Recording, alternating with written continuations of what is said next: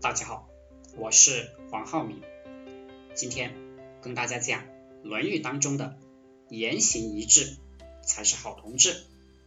原本子曰：“使无与人也，听其言而信其行；今无与人也，听其言而观其行。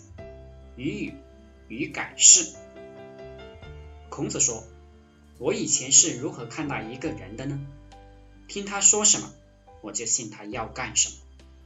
现在我是如何看待一个人的呢？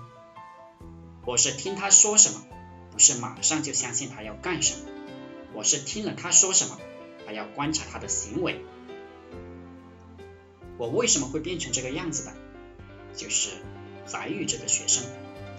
宰予这个学生能言善辩。有才华，但是白天睡觉，大概是嘴上一套，行为上一套的典型。所以孔子痛恨这种行为。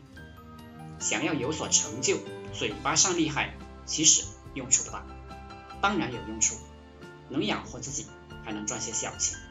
但是呢，想要有大成就，必须知行合一。你说了，你就去做。用实践、用行为去兑现嘴里说的话。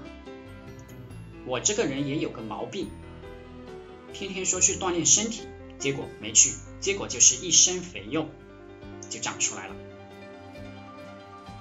母亲千言万语要去说要去锻炼身体，我也没有去。我每天也给自己洗脑，我要去，结果我还是没去，身体越来越差。这就是。做不到言行一致的后果。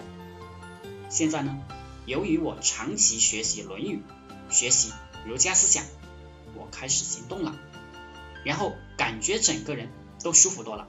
说要早睡早起就早睡早起，说要努力工作就努力工作。